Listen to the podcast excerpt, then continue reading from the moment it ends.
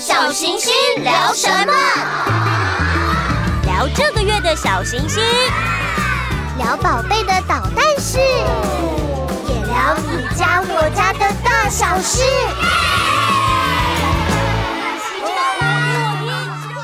亲爱的朋友，大家好，我是小行星的花宝妈妈，欢迎收听亲子天下全新节目《小行星聊什么》，一起到爸妈茶水间聊聊你家我家的大小事。在进入今天的主题之前，大家还记得上一期茶水间大家谈了什么吗？第四集中，花宝妈妈以幼儿情绪为主题，和来宾丽涵一起分享了家中宝贝情绪的情绪变化。还没有收听的家长们，赶快到平台去收听喽！今天的这一集，花宝妈妈想来跟大家聊聊爸妈的心里话。在我们成为宝贝的守护者之前，大家还记不记得我们还在自由自在、无拘无束的那段日子呢？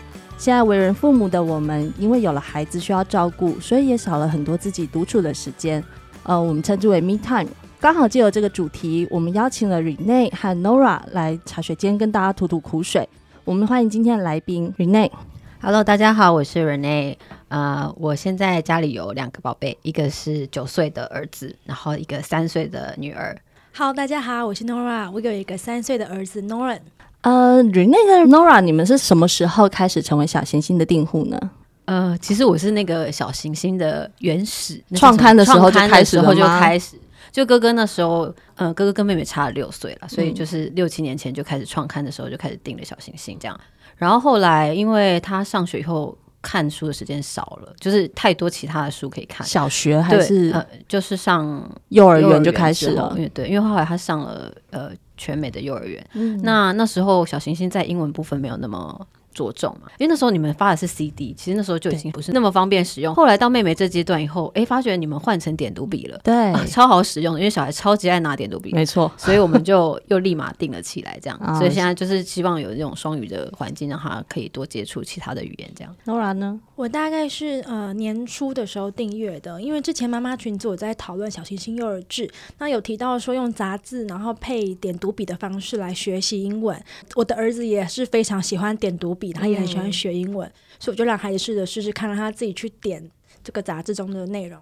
那我小朋友是非常喜欢，他常常会把那个点读笔弄得乱七八糟，要一直点，一直点，一直边听边玩这样子。所以我们从年初到现在都一直在订阅。你说妈妈群主讨论的，对，没错，妈妈群主真是我们很重要的一个 伙伴，真的。呃，我们在谈密探这个主题哦，你们有没有觉得在开始成为妈妈之后，会很想念过去那个？放飞自我的时间，其实我蛮怀念以前就是还没有生小孩的生活，但同时我也非常喜欢我现在的生活。像我可以从我小孩的反馈、我小孩的表现来认识我自己。我觉得现在的这个身份、这样的生活很棒，我很喜欢。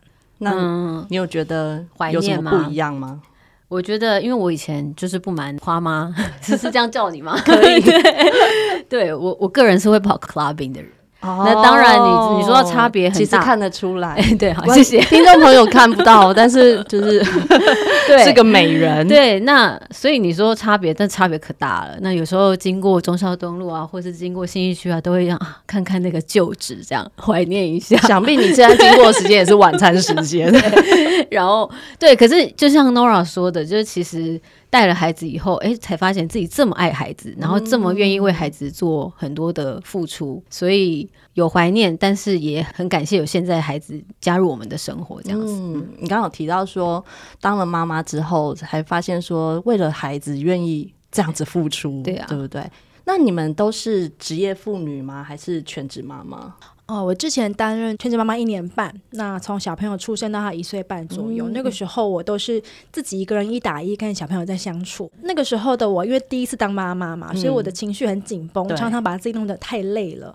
那段日子，我说真的，家人也不好过，那他们都会强制要让我去休息，就是说啊，小孩子我来，你赶快先出门，你不要听到小孩子哭这样子。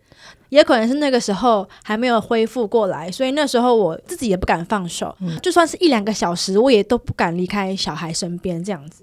所以其实那时候我情绪是非常的紧很紧绷。我跟你讲，第一胎的妈妈都会经历这一段，而且家人叫你放手，真的放不了啊！对那个杏仁核就是这么大一颗，没警铃随时都在响。对，就是很害怕回来时候会不会怎么样，会不会，啊、呃、小孩有发生什么事情、啊？其实根本不会啊，其实根本不会，没错，现在才觉得，嗯，但二宝妈应该对我有感觉我我觉得真的要生了二宝，而且我二宝因为距离很远，嗯嗯，很长的时间，所以我才有机会有时间去回想我第一胎到底发生了什么事情。因为我两个孩子几乎都带了快两年。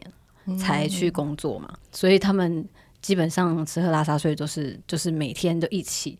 那我其实是到我生了第二胎，才发现我第一胎其实是有产后忧郁的，可是我自己不自觉。嗯、那第一胎妈妈因为看了很多书，然后听了很多专家讲，然后看了很多教养的方针，还有长辈，然后什么什么原生家庭啊，还有很多同才的恐吓，对 对对对，就是听了这些，然后你真的是觉得说，我一定要这个照这一条路去养我的孩子，我不能再重蹈以前覆辙，然后变成自己很紧绷，然后看到婆婆啊，或者是你的妈妈做了什么事情，你就觉得哎、欸，不能这样做。那 不行，书上不是这样写的，这样你就会很紧绷。可是你一紧绷，你家庭的氛围就很差，对，然后很差以后，反正你就整个整个家的气氛都很差。对啦，小朋友最能感受大人的情绪，对，最严重的其实就是影响到先生。其实哦我觉得，我觉觉得先生就是怎么娶了一个小宝，对，就是觉得我们为了生小孩什么，好像妈妈全身都是刺这样，然后做什么也不对，做什么，然后自己慢了一步就被骂，就被骂。那你们会不会想要在这么紧绷的时间当中，去抽出一些空间给自己？会、欸，因为我后来其实那时候等到哥哥上学啦，嗯、上上学以后，然后开始去运动。那运动这件事，就是每一个礼拜一次，慢慢增加。我后来发觉我很喜欢那种空中的运动，像空中瑜伽啊，哦、什么空中环那一类的。也、欸、就从这里面找到自己的兴趣以后，就。我觉得那个身心的舒展开来，真的差很多哎、欸。嗯，然后跟先生之间的紧张的那个气氛也减缓蛮多的，我觉得。嗯嗯、所以还是要找到自己想要做的事情，不一定是运动啦。有些人喜欢追剧啊，就追起来这样。嗯嗯。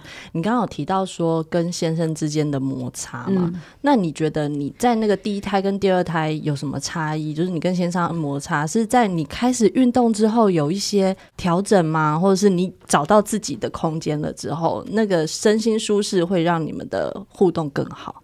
我觉得就像我刚刚说，因为我们两胎的距离很长，后来工作了一段时间，其实工作也是找回妈妈自己的一个方式，不一定都要工作了。但是有工作的妈妈，其实你的头脑运作方式会跳脱家庭，然后你会想很多公事上的事情，跟同事之间有一些呃公司上讨论。人家说什么怀孕以后会笨三年还是什么之类的，对对之类的，对，其实是睡不饱。对，那因为你所有的重心都放在孩子身上的时候，你真的没有多余的时间去关心。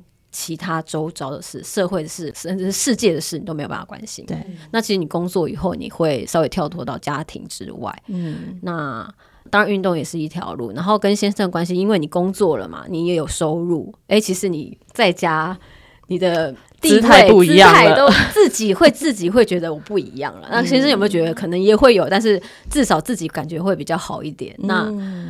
嗯自然气氛就会好，嗯，好了以后再来就是第二胎，你会觉得说第一胎真的是把自己逼太紧了，所以第二胎你当然就放松很多啊。那人家都说第二胎照猪养，就真的是照猪养，什么都没有禁忌，反正也白白胖胖的啊，对，对，对啊。那第一胎养半天这样，那 Nora 呢？你有没有用一些方法去找自己的时间？我自己是在小孩睡着之后，我会播出一两个小时，然后自己呃写手账。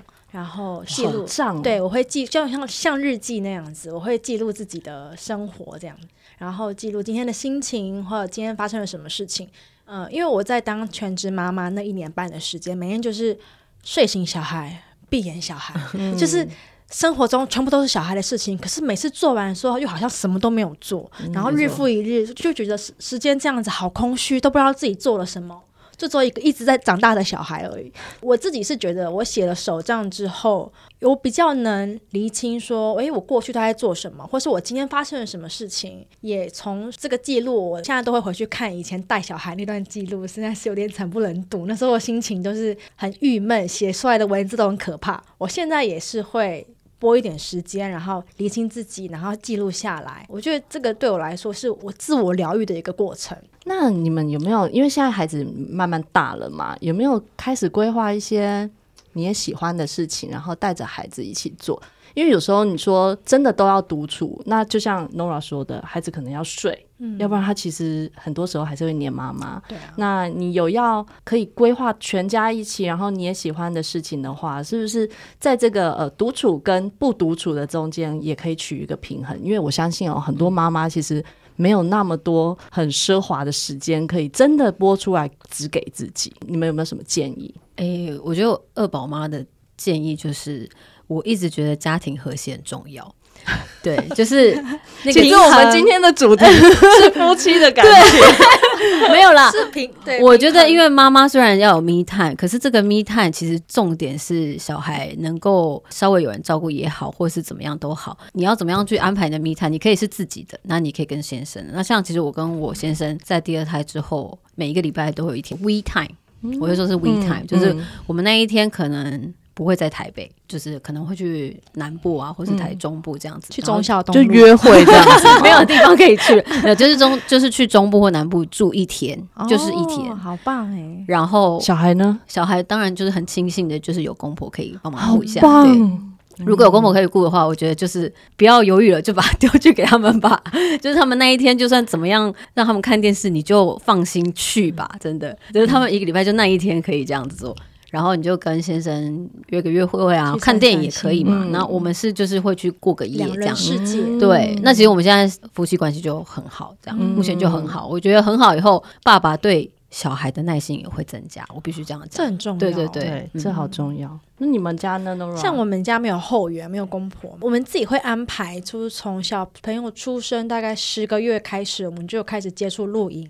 那我们自己是都还蛮喜欢露营的这个活动，嗯、特别是 小孩都进帐篷了之后，剩大人在外面喝酒，哦、我们星空下，我们最喜欢这个环节，对，很好玩，非常好玩。那啊，户、呃、外大自然的时候，小朋友也可以自己放下手机，自己找乐子。他可能坐在那边自己拔草，就可以拔一个下午，或者抓了一只虫很开心，抓那个虫到处散步，也可以自己玩的很开心。那在露营之后，同时我们也会找一些好朋友跟家庭一起来。露营嘛，那这些家庭的也都各自有小孩，他们会陪着弟弟们一起玩，我们就可以暂时的放松一下，然后群养，对，跟妈妈们一起吐吐苦水啦，然后一起研究，哎哎，现在哪一个英文教材比较好啊？或者现在哎哪个虾皮打开看一下，哪一个 才艺班要报了啊？这样子 就是会讨论，我觉得这是一个很棒的活动嘛，就是在这个露营中，所有人都可以很开心，嗯。